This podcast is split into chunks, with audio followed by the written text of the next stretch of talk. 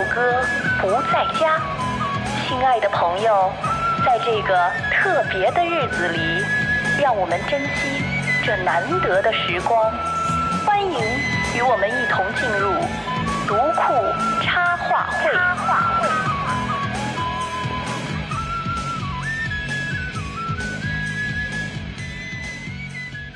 好，读库的各位朋友，大家好，我是东东锵。今天坐在我们读库这个录音室里的，一共有四个人，一个是我啊，刚才说了，我叫东东锵，还有一位呢是我们杨盾老师。大家常听我们这个读库插画会，应该已经不陌生了，是吧，杨盾老师？呃，希望是吧？大家好，我是杨盾啊。好，然后呢，还有两位。有一位是比较特殊的，我们这读库插画会可能是第一次来一位中学生朋友，是吧？是的，Hello Hello，大家好，我是 Steven，然后今年十七岁，十七岁，十七岁是上几年级？上高三，新高三。哦，就是暑假以后是高三。对对对，哎呀，恭喜你，恭喜你！这首先年轻就值得恭喜，是吧？然后都上高三了，这崭新的生活在向你招手。还有一位。是湾仔老师，Hello，大家好，我叫湾仔，大家叫我湾仔就好。然后现在呢，我在给一个特别特别酷的项目，叫 Frontiers for Young Minds，也就是 Frontiers 少年科学前沿，在做这方面的工作。嗯，没听太懂，您给介绍一下，不管是这个 Frontiers 还是 for Young Minds 什么，您您给详细介绍介绍。好的，呃，我们的 Frontiers 开放科学出版社呢，它是一个 Open Science。对所有读者都免费的这样一个科学研究的出版社，像大家所熟知的所有出版社一样，会发表特别正规的科研论文，经过同行评审的科研论文。而 Frontiers for Young Minds 呢，也就是第一本针对我们青少年的读物，而且这个的运作方式会特别的。特别特别的棒，他的方式特别特别的特别。他的方式呢，会是针对是说，我们会邀请到一些特别有名的科学家，向他们邀稿，他们会把自己最前沿的一些呃研究论文也好，或者是一些著作也好，将它翻译成一个小孩也能读懂的形式，然后呢，再经由九至十五岁的一些青少年评审之后，最后这一篇文章才能被出版出来，也就发表在我们正式的 Frontiers for Young Minds 的官网上面。哦我我大概其听明白了，咱们这是给青少年讲科学的，啊，其实我们这杨顿老师啊，你看今天为什么把他也请到这儿来，是因为他这些年里一直也在做这样的工作。我们读库有很多跟科学有关的书籍，呃，医学大神、人类与病，还有什么来着？杨顿老师，科学一零零系列之类的，科学的书我编的多一些。对啊，这个杨顿老师自己也是一个很好的科普作者。所以，我今天也许咱们先聊聊这事儿，就是科普这事儿。好像最近这些年，很多机构、很多作者、很多老师都很热心的在做这件事儿。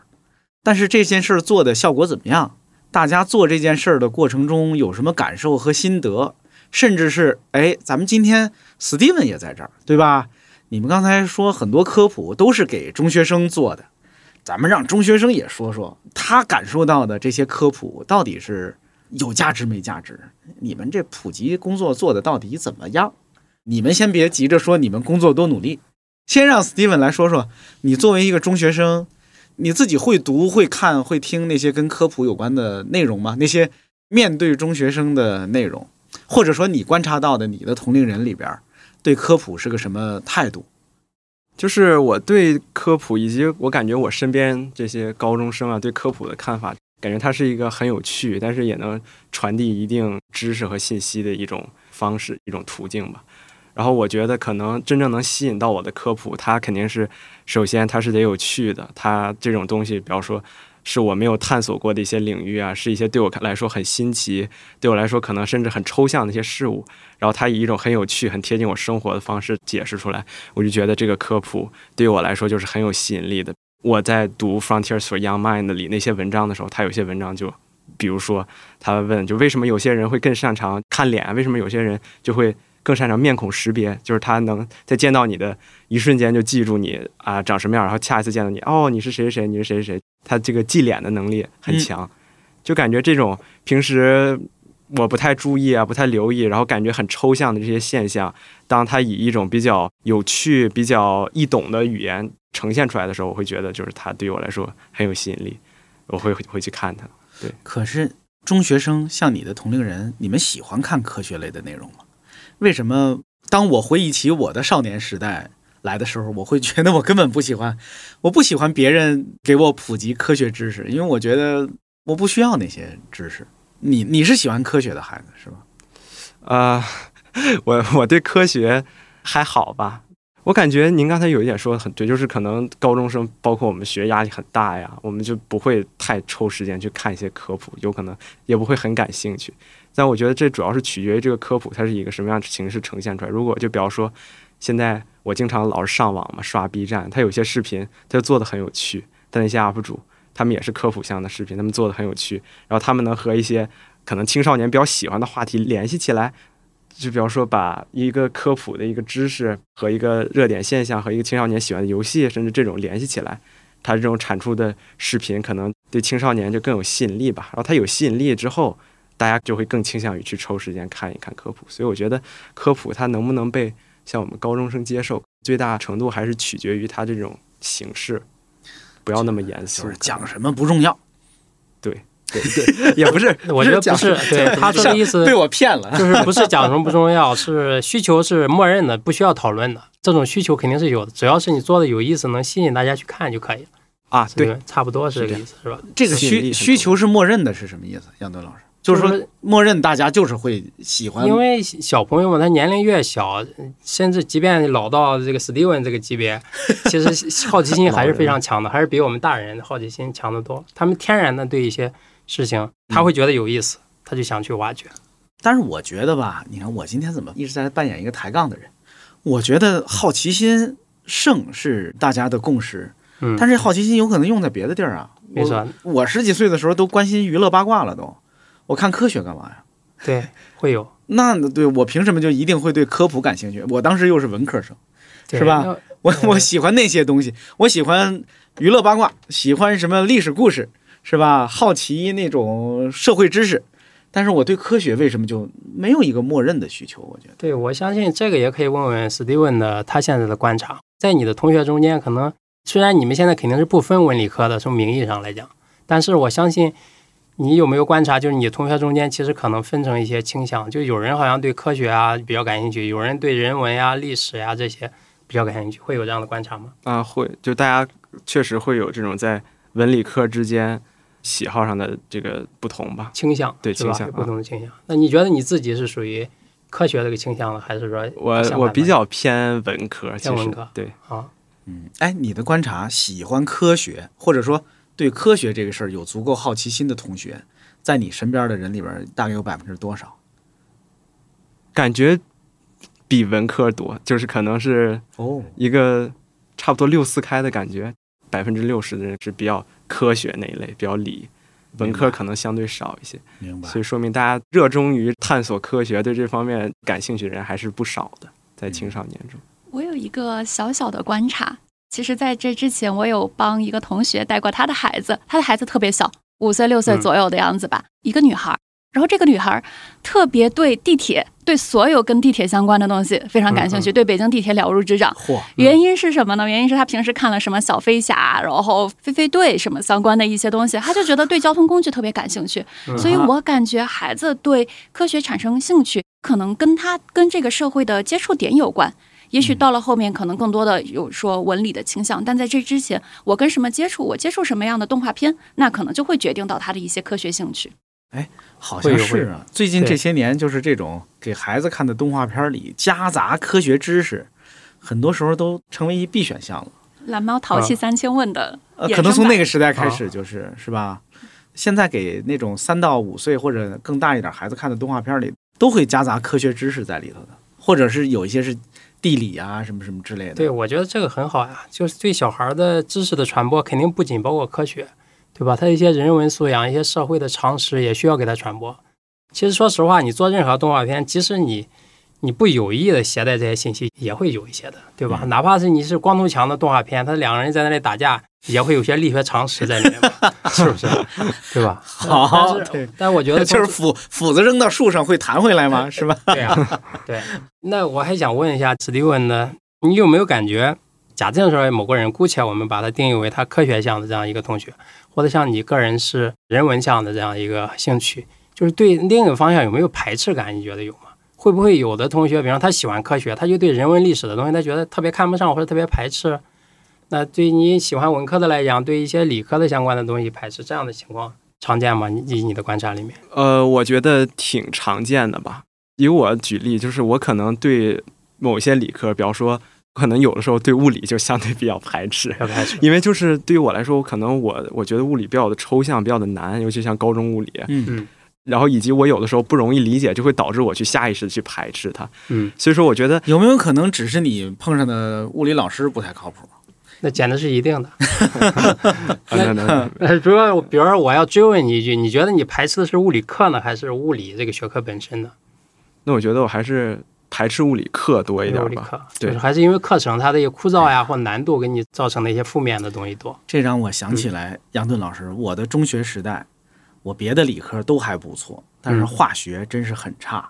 嗯但是就是因为坦白的说，对我觉得我碰上了一个特别无聊的化学老师。嗯，这真的一个偶然的因素就影响了一个人对一个学科的认识和印象。是的，那时候如果有一些好的跟化学有，比如说我我我家孩子前一段时间在家看一动画片叫什么《门捷列夫很忙》还是什么来着？嗯，我小时候要是看过那个，可能我对化学也挺感兴趣的。这可能也是这个科普的价值吧。呃，我是觉得刚才湾仔谈到，像一个很小的小朋友，说他的这个兴趣点和他的刚开始接触的东西有关。实际上，随着年龄的增长呢，这种现象呢会变得没有这么明显，但是它是一个渐变的，一定会存在。像史蒂文，像枪总刚才提到，他小时候其实也是一样，因为你到了中学阶段以后，学科就比较齐全了，各科的东西都让你去接触。那各科的东西接触，这个引路人是不一样的，对吧？不同学科的老师有不同的秉性。不同的水平、不同的职业操守，它导致对你的产生的影响也有偶然性的东西。史蒂文，你现在上那个学校，可能你对物理课产生了畏惧感甚至排斥感，但是你当时如果平行世界里有另一个你上另一所学校，说不准你现在是一个物理迷，这都不好讲。从这个角度来讲，就反过来说明一个问题，就是我们做科普的到底怎么做法？你这个人怎么做？你产生的内容对别人有没有吸引力、有没有影响力，其实是非常重要的。杨敦老师，从你嗯最早开始做跟科普有关的事情，是吧？嗯因为你在学校里教课就不算了哈。对，咱就说对公众、对年轻人做科普类的传播有多少年了？那我觉得也没几年。实际上，我也是在读库这几年做这个科普图书的编辑，算是进入这个工作。但是当时自己的写作也并不太多，也是在这个做编辑的过程中，有点这个手痒嘛，跃跃欲试啊，觉得哎，比方这个书写的很好，那我要在其他一个领域，我是不是我也可以写一写？慢慢有这样的想法。嗯其实我真正的写作有了能算自己的作品的东西，也就是两三年的事情吧，因为我之前自己写的也不多。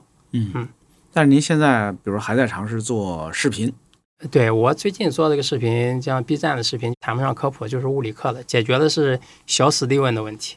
就我是希望有一些比他更小的中学生了解一下更有意思的物理是什么样子，不至于对物理产生排斥感。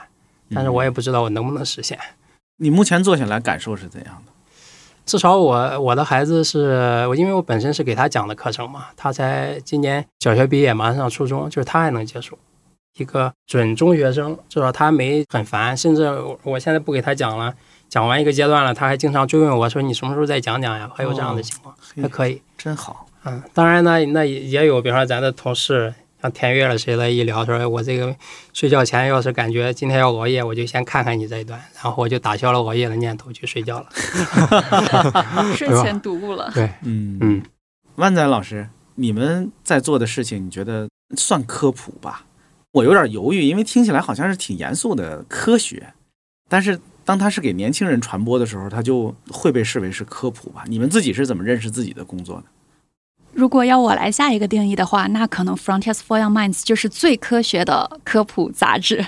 呃，为什么我会像这么说呢？因为 Frontiers 其实它这个出版社本身是一个正规的学术期刊，并且它是对所有所有的公众都可以免费访问的这样一个学术网站。会有很多很多的科学家在我们这里提交他们的论文，经过严格的同行评审，最后去发表。这就是一个非常完整的整个学术流程。但是学术呢，或者是说学术文章，终归它是给少部分人看的，他可能是大学教授，可能是对科学感兴趣的人。然而科普面向呢，它可能更多的是针对普罗大众，甚至是说对于我们的 Frontiers for Young Minds 而言，它更多的是针对九到十五岁，当然也会有一些小小朋友或者是一些稍微大一点的朋友，也会作为我们的读者加入其中。他们呢可能会作为在一个科学的 idea 被发现或者是发明出来之后呢，整个的普及工作。所以说，在我看来吧，呃，Frontiers for Young Minds 它可能会推动科学在更大的程度上普及到更多的人。所以从这个层面来讲的话，我觉得 Frontiers for Young Minds 更像是一个最科学的科普杂志。我听起来确实跟我理解的科普不太一样，杨顿老师，嗯，就好像他们是真是把那些前沿科学直接拿出来给孩子们了，是不是这样的？是我的理解有误吗？还是因为我理解是呃把他的前沿的东西拿来给孩子了，但是他不是直接的，他是经过加工的。所以呢，他的落点呢，最终还是最科学的科普。我觉得落点还是落到了科普上。明白？反正看起来呢，就是做科普这件事儿有很多种不同的途径，也有很多不同的门派。呃，Steven，你你自己看没看过？在你的阅读或者说你接受信息的这个经历里，你印象特别好的科普跟特别坏的科普，你能想出一些来吗？坏的我可能 还坏的就真别点名了，就就点几个好的就。就不点了，因为我感觉坏的科普的话，我应该就不会对它有太大印象了，因为我觉得嗯科普这个东西，嗯它如果它足够成功，它至少是肯定能让我记住的。嗯但如果这是一个坏的科普，就我可能我都感受不到它是个坏的科普，我就直接比方说比如一些特别枯燥的呀，就是买了一本书，发现根本读不下去，或者是是吧？一个课看了两眼就发现，呃，课看两眼看不下去这种有，就比方我对心理学挺感兴趣的嘛。然后我嗯最开始我也没开始正式接触一些正规的课，我就到 B 站上搜课，嗯搜那些心理学的那种导论的课程，比方说中国某个大学某个教授他做那种心理学导论课程，就可能兴致勃勃点开，然后结果听二十分钟我就不想听了，因为我就感觉啊好枯燥好无聊，我也听不懂他在说什么，我就放弃了。他有点太专业太学术。但我你看，我就想问问你，那那些让你看不下去的内容有哪些共性？你能说一下吗？嗯，第一个共性呢，可能就是它本身它就不是面对我这种青少年群体的，它嗯可能是给大学生、研究生，就是更往上这种群体设计的。然后第二点呢，可能就是针对课程来说吧，一个人一直在那讲讲讲讲讲，他一直在输出自己的观点，那他就没有找和观众那种连接，他不会去哦在他讲的过程中提一些问题啊，或者举一些例子啊，就让他这个东西变得很生动。他讲他的，他不管你。对他不管我们，就感觉没有那种桥梁。有那些做的特别好的吗？就让你印象深刻的、喜欢的？啊、那我感觉就挺多的吧。我感觉 Frontiers for Young Mind 就做的就挺好的。看 Frontiers for Young Mind 的文章，我就觉得，就有些文章它就很酷，它那个话题让我感觉，啊、眼前一亮啊。我平时也没怎么想过，我就比如，比如哪些？比如他有一篇文章就说，为什么有的孩子他更亲社会？哦，这个就很有意思，因为比方说亲社会行为，它其实是我初中学过的一个概念，没有想到就是说亲社会行为竟然还能分出来更亲社会和差一点意思不那么亲社会，我就觉得啊这个标题哇好有意思，我就点进去看一看，然后发现它其中它的那种实验呀，包括它从两个角度解释亲社会行为，一个是类似于我们这种大脑发育，还有一个就是孩子在他这个群体中的这种社交都会影响这种亲社会行为。就是能从一个我可能平时不太能想到的一个角度去解释一个看似很熟悉的问题。对那除了这个 Frontiers for Young Mind 之外的有吗？呃，比方说我们学校可能会有一些学生社团嘛，嗯，他就会做那些学生科普类的东西。学生做的东西反而就很吸引我，因为感觉他们讲的那些话呀，他们选那些主题啊，不是很难，而且很容易理解。学生写的东西就相对比较生动一些，没有那么枯燥，我觉得你们同龄人自己写的东西对。它是以什么样的形式发布到你面前的呢？对啊啊，就比方说公众号、公众号文章那些哦，也是文字。呀。哦，杨顿老师，你呢？你作为一个科普工作者，有没有让你觉得特别好的这种科普类的作品？你心目中科普作品的高峰是什么？你一说高峰呢，我我举两个极端的例子吧。一个极端的例子就是真正的大科学家、最厉害的科学家给最大众的这个读者写的，就是爱因斯坦写的叫《物理学的进化》。爱因斯坦还写过。对爱因斯坦这本书呢，其实爱因斯坦和英菲尔德合著的，实际上呢是爱因斯坦口述，英菲尔德整理的。这每个文字都不是爱因斯坦亲笔写出来的，但是也可以说他每个字表达的爱因斯坦的思想，嗯叫物理学的进化。他就是讲从力学、什么运动这些讲起，讲到相对论，讲到量子论，就相当于爱因斯坦把自己化身为一个大约就是一个中学老师的水平来给你讲这个东西。那这是一种高峰，那像我们这种只有中学理科知识基础的人能看懂吗？你有吗？问题是，我按说得算有如果。你原来曾经有过，如果你现在身上还有，就能看懂。但是问题是你原来曾经有过，现在已经还给老师，大概也很难看懂。太残酷比方对我这个水平，我是对中学物理很熟悉，因为我教过很多年嘛。嗯，其实看起来也不轻松，但是他我认为他代表一个高峰，我们姑且认为它是他思想含量的高峰吧。他确实是用最通俗的语言把嗯最深邃的思想给你表达出来，抓住了精髓，这是一个。那另外一个呢，我想到的就是阿西莫夫的书名听起来很枯燥，叫《亚原子世界探秘》。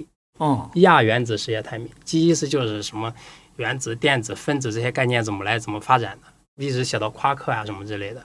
最开始从四元素学说这么写起，它这个高峰的好处，在我看来，它属于表达方式上的一个高峰。就是阿西莫夫呢，他大概是个生化还是生物类的博士吧，就他也曾经搞过科研，所以他对前沿的研究，呃，他是有消化能力的，他自己能理解。用一个词来形容的话，就是通透。嗯就他把这个问题真的想清楚了，然后以一个对普通读者特别友好的方式给他讲出来，看完你真正明白了。呃，史蒂文，我不知道有没有这样的困惑，比方你学化学课的时候有没有想过，有了原子的概念，也有了分子的概念，有的分子只有一个原子，对吧？有的分子有好几个原子，那既然有了原子的概念，为什么还要有分子的概念呢？反正我原来是困惑的，哎呀，哦这问题我都没想过，但是感觉让你这么一说吧，这确实是个好问题。嗯对吧？你你有了原子，为什么还要分子呢？搞得有原子量、分子量计算起来还麻烦。那阿西莫夫在他这个书的各章节里就把它梳理得很清楚，中学老师可能就做不到，他只是告诉你怎么怎么样，有分子的概念记住啊，什么叫原子，你要去背。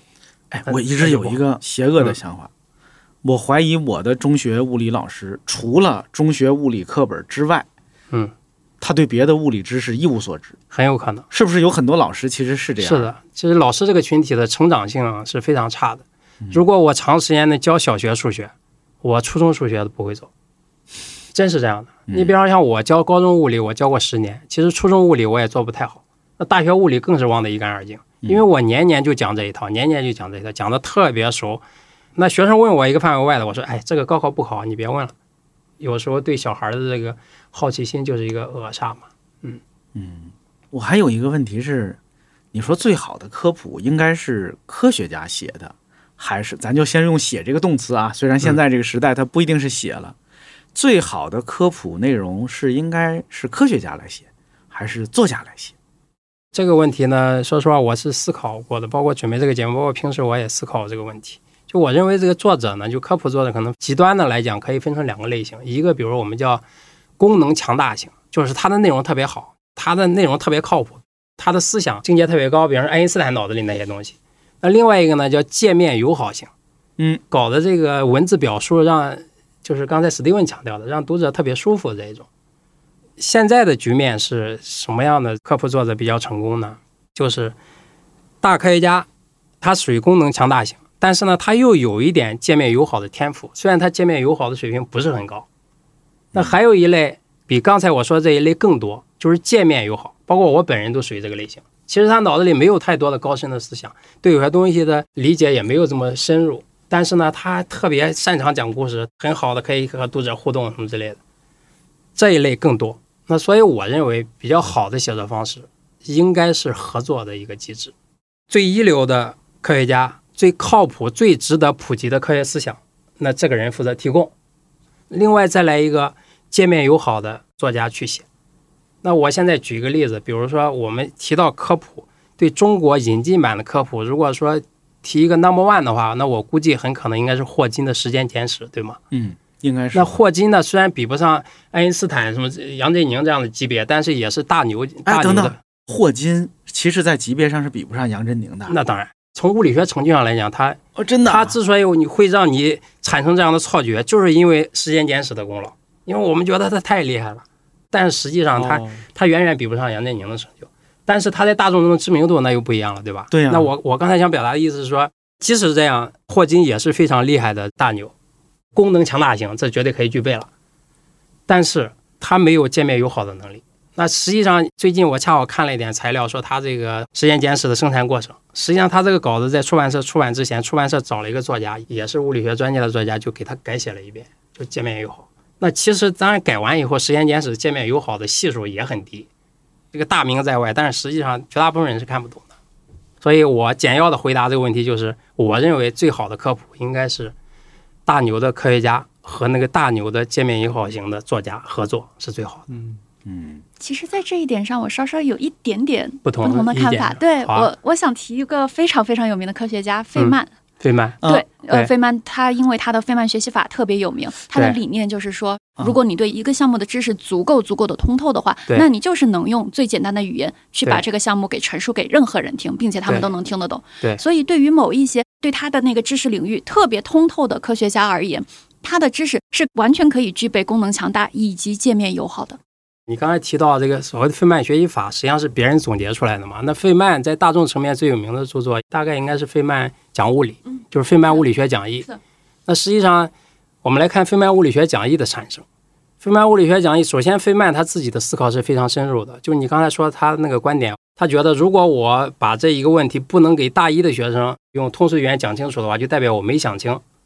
所以他费曼物理学讲义怎么产生的呢？就是在普林斯顿，应该是我要没记错的话，就给普林斯顿大一的学生开物理课。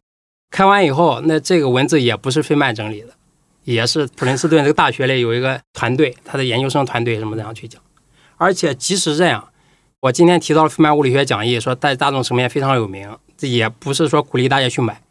如果你不是在中国比较好的大学读物理系的话，那这个费曼物理学讲义，你只买入门那一本就行。入门那一版你能看得下去的也不会超过三分之一，它是其实是很难的。而且费曼当时他讲这个课程的时候，他虽然是面向大一学生去开，但是听着听着来听他的课的都是研究生以及他在大学里的同事，所以在我看来，就是费曼物理学讲义，它仍然不属于界面友好型。那他他高估了自己的界面友好的水平，是吧？没有，他定位很准确，因为他就是要准备给大一的学生去讲的。他他那也是那也是普林斯顿的大一，哎，对对不对？对，自他又不是在什么什么洛洛阳啊什么什么学院，他自己的估计是准确的，嗯 只是说呢，那有了书商的，有了我们同行的介入以后呢，有的时候我们就会偷换一些概念，为了市场或之类的，对吧？有的时候就会弱化这方面的一些困难。但实际上，费曼物理学讲义也是非常难的。嗯嗯，我要能考上普林斯顿的大一，我也能听懂。所以我不知道这个例子算是支持你的还是支持我的。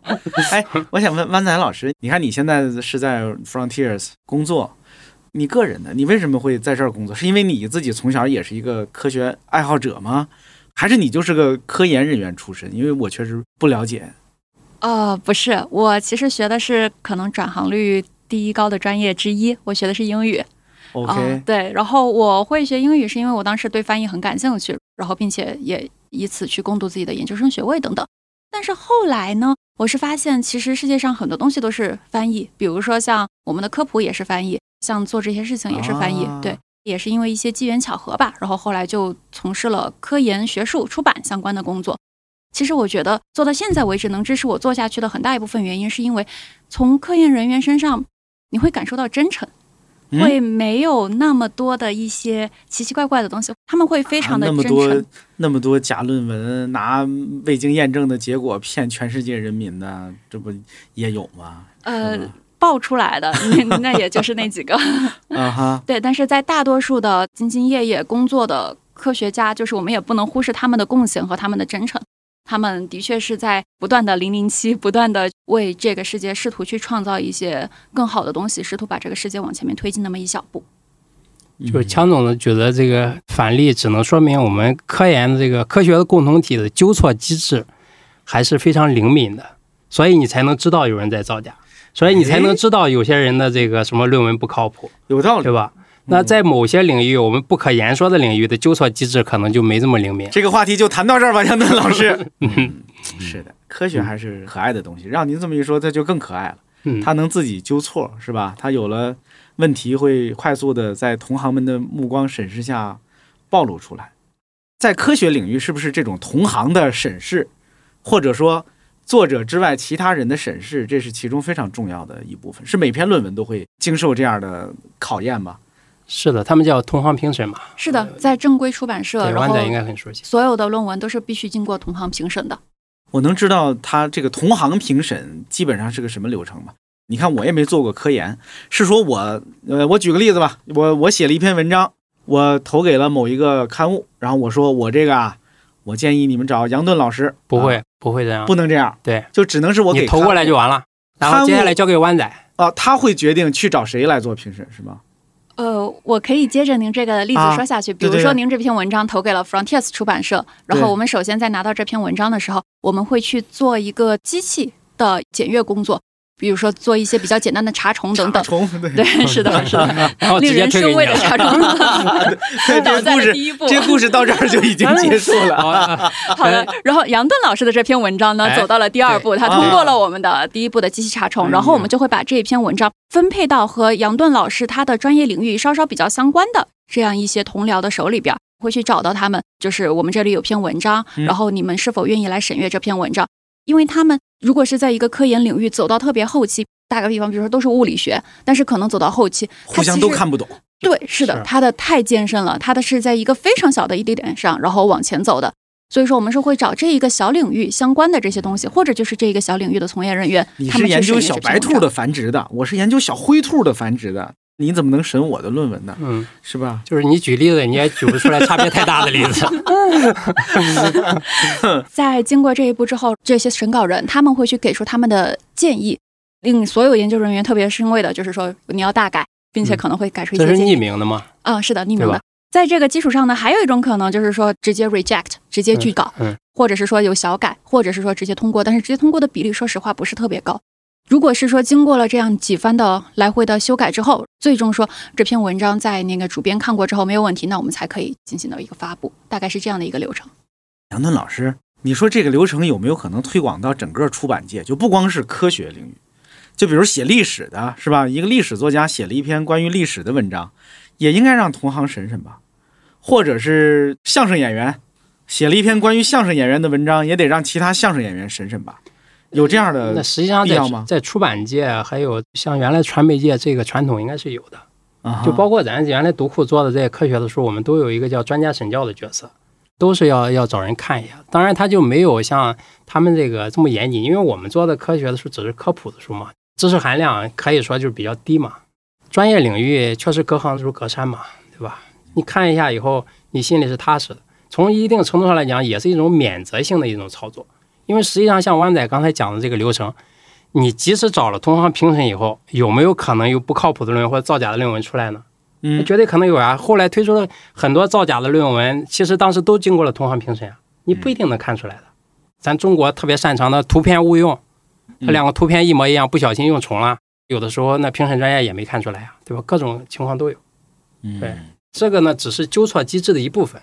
那出了错以后，别的科学家人家重复你这个实验，或者说人家将来过了十年以后再重读你的论文，再提出来质疑，他仍然可以纠错。是的，是的。嗯明白。然后我还听说 Frontiers for Young Minds，我们还有一个少年什么审稿人，叫叫什么来着？是的，少年审稿人，也就是 Young Reviewer 机制。这是找少年科学家，找那个 年轻轻就成了顶尖科学家的人来审这些稿子，还是怎样？不需要科学家，我们就是找少年来进行审稿，就是在刚刚提到的所有人都很生畏的同行评审环节，我们把那些同行的专家把他们给替换成九到十五岁的青少年，让他们来审这些稿子。而这些稿子的作者呢，由我们邀稿的是那些来自非常顶尖的大学，甚至是一些诺贝尔奖获得者，他们写的稿子最后交到这些青少年的手中来审。他们当然也就像正规的一些审稿人一样，他们拥有一票否决权，拥有要求你大改小改，要求你进行一些词语调换的一些权利。让这些小朋友们来做这个是的，我们的目标就是避免像刚刚 Steven 提到的那种坏科普的产生，那种读不懂的那种不有趣的科普的产生。这靠谱吗？这小朋友们乱说一通，说这个里边字儿太多了，应该多增加一点画。说你这个例子小白兔不好，得换成小灰兔，会有这种不靠谱的建议吗？你刚才说的，我觉得都挺靠谱的，对吧？因为我一个按我的理解，就是前面说的同行评审是为了保证这个科学内容的准确性或者可靠性，或者它本身作为科研一个突破的价值。是的。而这个少年审稿人的角色，好像是解决的就是面向的少年读者，他这个就是我说的界面友好度，嗯，是吧？他们来鉴定他界面友好度的。那刚才强总举的这些例子，可能都是呀。是的，其实就刚刚您举的例子，我们还真发生过一件非常相似的事情，就是在国外我们进行一篇文章评审的时候，呃，有个科学家还特别友好的把一个物理现象比喻为一个雪人融化的过程，其中有一个审稿人就说啊，我没有见过雪人，我不明白这个这个是一。个少年审稿人，是的，一个少年审稿人嗯就提出这个意见，最后那个科学家就因此而进行了修改，因为他觉得我的目标就是要让你看懂，我就是需要大部分的人都能看懂，那我就去修改我的比喻，修改我的文章。哦可是最早是怎么冒出这么一个主意来啊，并且把它还真的实施了？这个还真的有一个小小的故事，大概是在二零零七年，在圣地亚哥的神经学会议上面，有一群科学家，他们就就这种同行评审的流程去进行一些沟通。毕竟在那个时候，学术圈里面可能各个科学家都会有自己的一些利益纠葛呀，或者是一些自己的偏好啊等等。一群成年人吧，一个小问题就在那儿揪着不放。其中呢，去带头讨论的这样一个科学家，他叫罗伯特奈特。突然一下突发奇想，他就说：“哎，那我们为什么不找一些小孩来做这件事情？你们大人真的是太麻烦了，太没劲儿了。”这个小提议呢，或者说这个小火花呢，瞬间得到了很多科学家的认同。他们觉得，哎，说不定像这样会更好。也就像是为什么？为什么这个场景在我脑子里不是这样的？杨顿老师，我觉得可能是一帮科学家就吵起来了。嗯，凭什么？为什么什么脑子不过？然后一个科学家说：“切，还不如找一帮小孩来审呢。”对，有可能，有可能，因为刚大家说：“好啊，好啊，找小孩，找小孩，你就找小孩吧。”结果就有人当真了。就因为我刚才虽然夸了很多这个科学共同体的优点，但是实际上它也有人构成的，人的各种龌龊的、卑鄙的东西、利益纠葛什么也存在，真有可能是枪总。对我听起来，对吧？就像一群一群科学家吵起来了。对然后突然说：“那还不如让小孩来审呢。哎，然后你会说，没哎对呀，是吧？”所以科学家们挺可爱的。对，嗯你看，冒出这么一句话来，好像不太特别当真了，对但是被当真，这就是科学家的认真了，是吧？得有这样的胸怀和格局，或者说这种天真，可能。但是我我相信，假定说真是像你说的这样的吵架吵出来的话，他们的初心并没有实现。因为刚才湾仔说的这个场景，还是解决的是他的审稿的科学性问题嘛，让小孩来审稿，科学性的问题还是解决不了的，哦因为毕竟他知识有限嘛。是的。但是呢，像湾仔他们现在正在运作这个项目，因为你已经加上了 For Young Man 的嘛，对吧哎，For your mind，？For Young Man 的，在这个限定之下，那我觉得少年审稿人的价值可能就太大了。你们现在是怎么做的？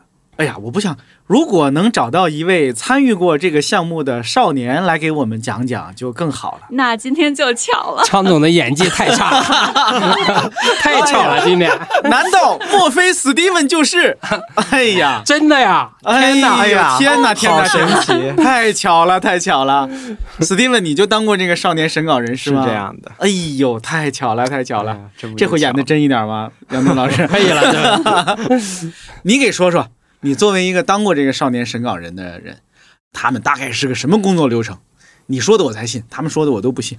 就是我作为一个年纪偏大一点的少年审稿人，然后当时自己选了一篇文章嘛，就我我比较感兴趣的一个话题，然然后把它读完了之后，他当时是那个网站，他会给我提一些问题，就类似于那个作者，也不知道是作者还是这个平台，就 Frontiers for Young Mind 平台，我就根据这几个问题进行一个回答。而这几个问题相当于就是为你这个 young reviewers 设计的，就比方说他会特别问你说哪些部分你觉得比较不容易懂啊，你觉得哪个地方没说清楚啊，或者你觉得哪个地方最有趣啊，就是他会相当于是给你一个问卷，然后让你以一个少年审稿人的身份吧，把你的想法跟他提一提。然后在这个过程中呢，我就是提了一些它内容上的可能我不太理解的地方，就他有一些概念没解释清楚，甚至于是他一些，比如他写作上的问题，比如他一句话，他可能在两段的段首出现了同样的一句话，就这种比较明显的这种问题，嗯也会提，就感觉这个过程还挺有趣，而且挺爽的吧，像一个权威提出我自己的想法呀，你漏掉了一个非常重要的信息。哎，你说，为什么是让你来做这个事情啊？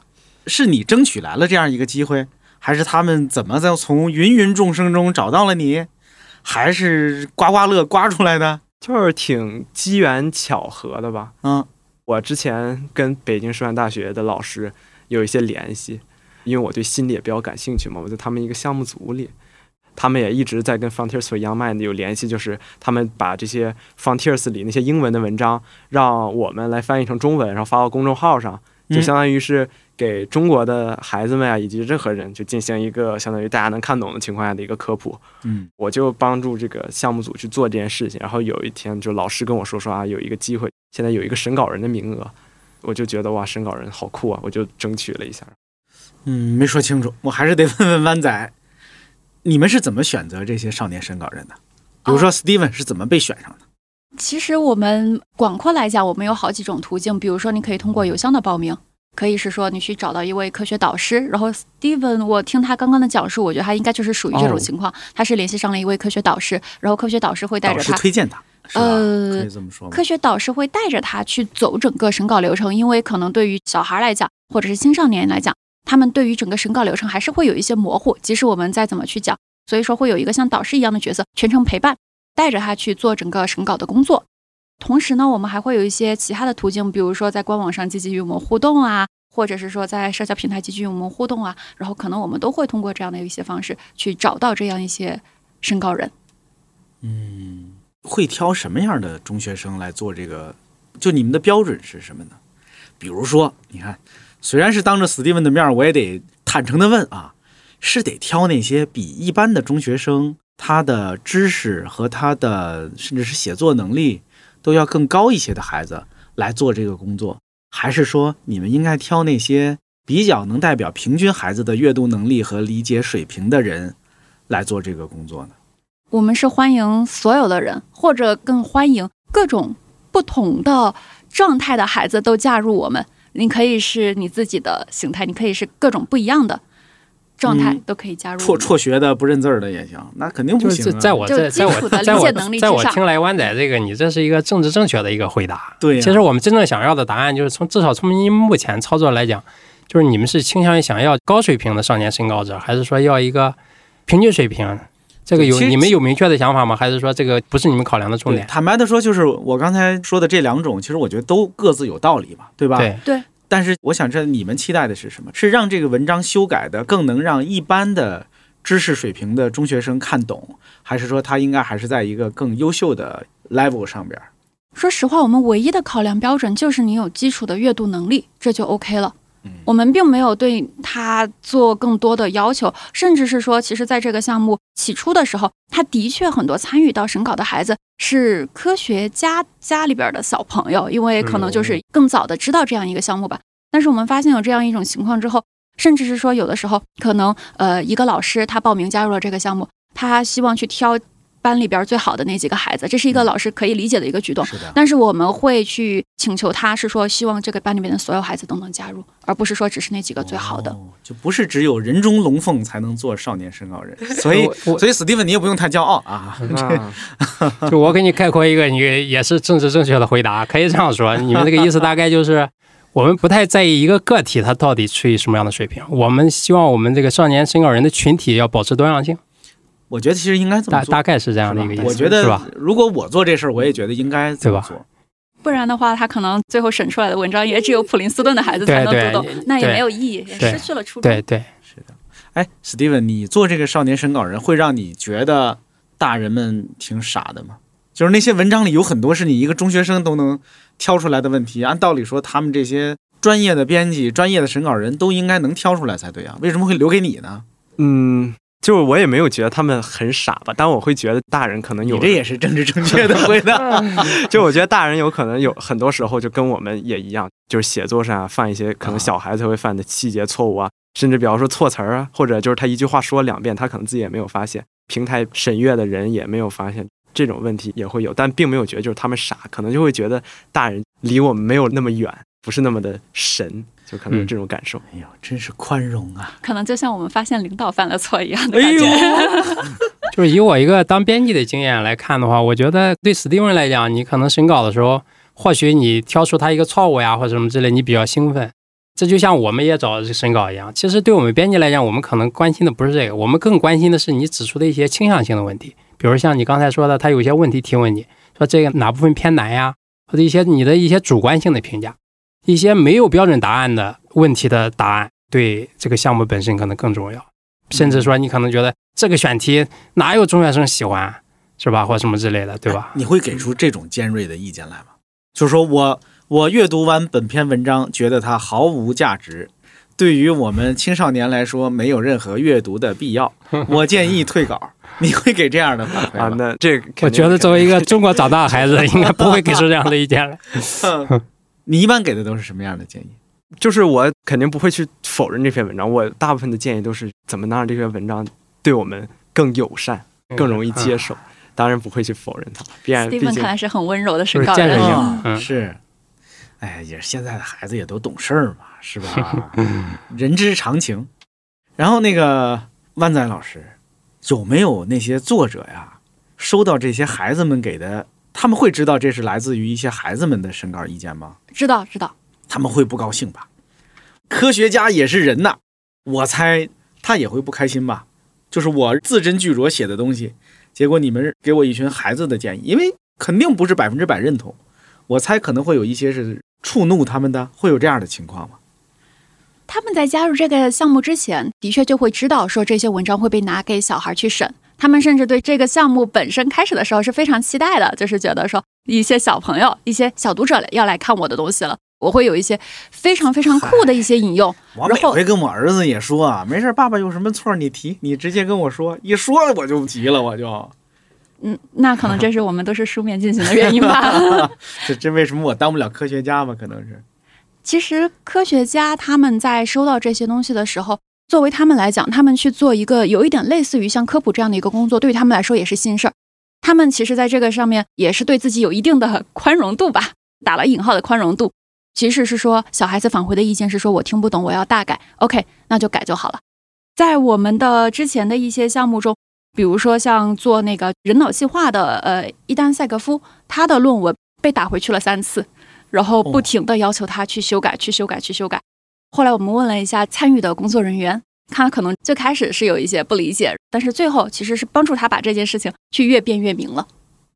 就我来举一个可能符合强总期待的例子吧，因为我我去年自己写了一本小书，啊，关于化学元素的嘛，就我儿子他比较喜欢，整个写作过程他也看到了嘛，嗯，他还挺想看的。那本书分成三章嘛，我就跑到一个打印社里打印了三个小开本的，简单一装订拿给他了。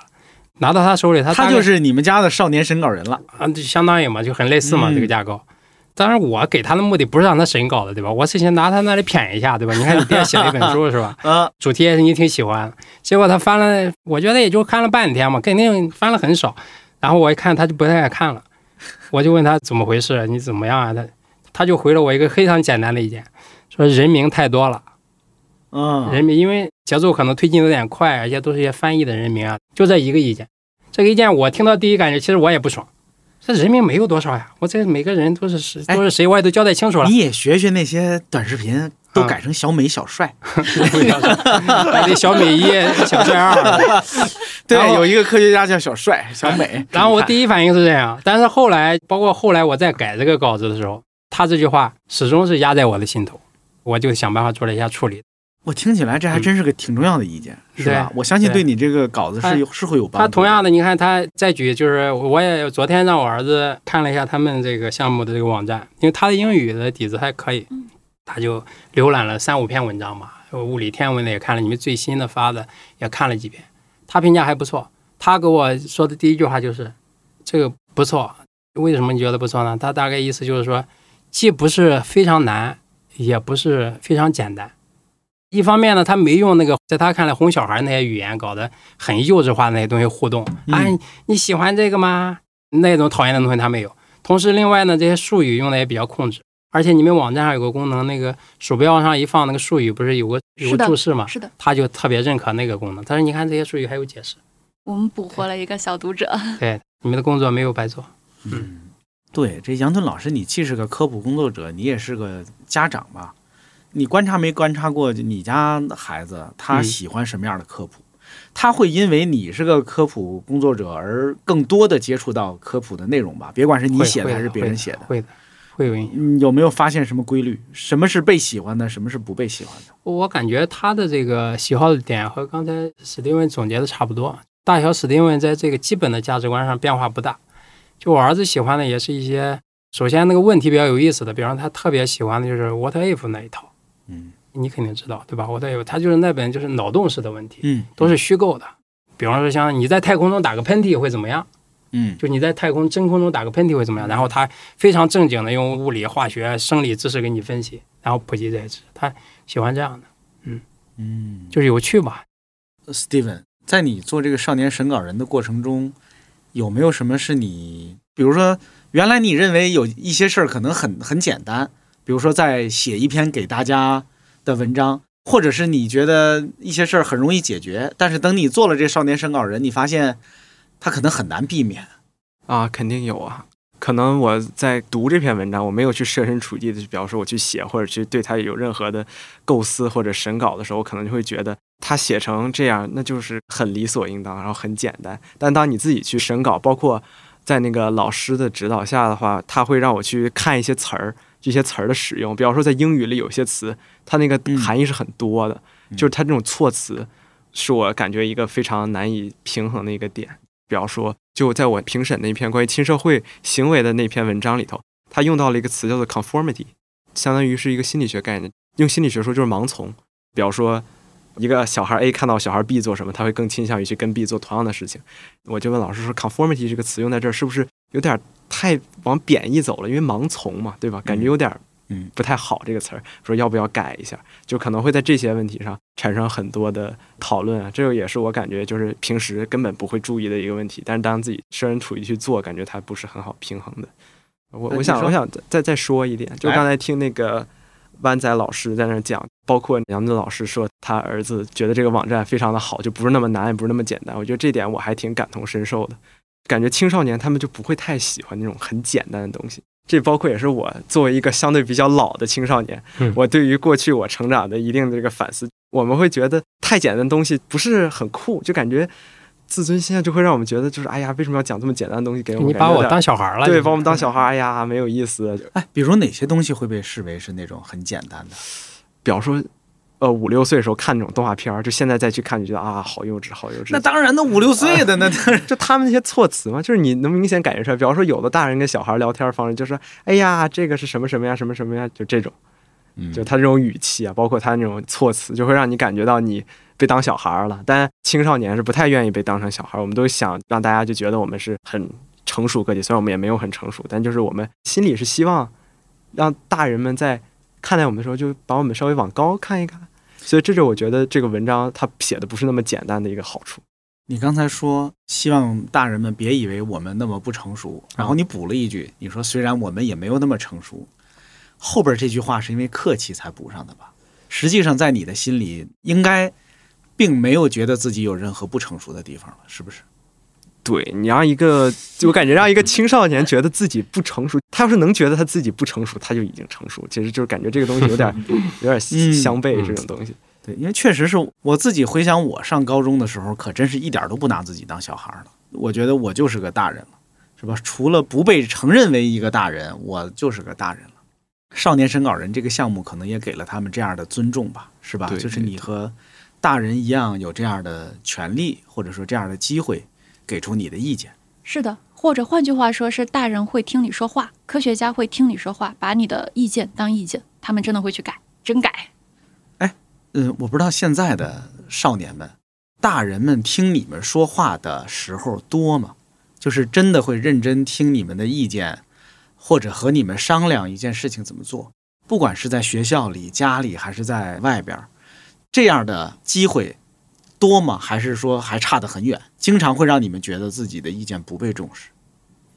我觉得可能还是意见不被重视的时候会偏多一些，就尤其是家里人在讨论一些大事儿上，感觉很少会听从孩子的建议。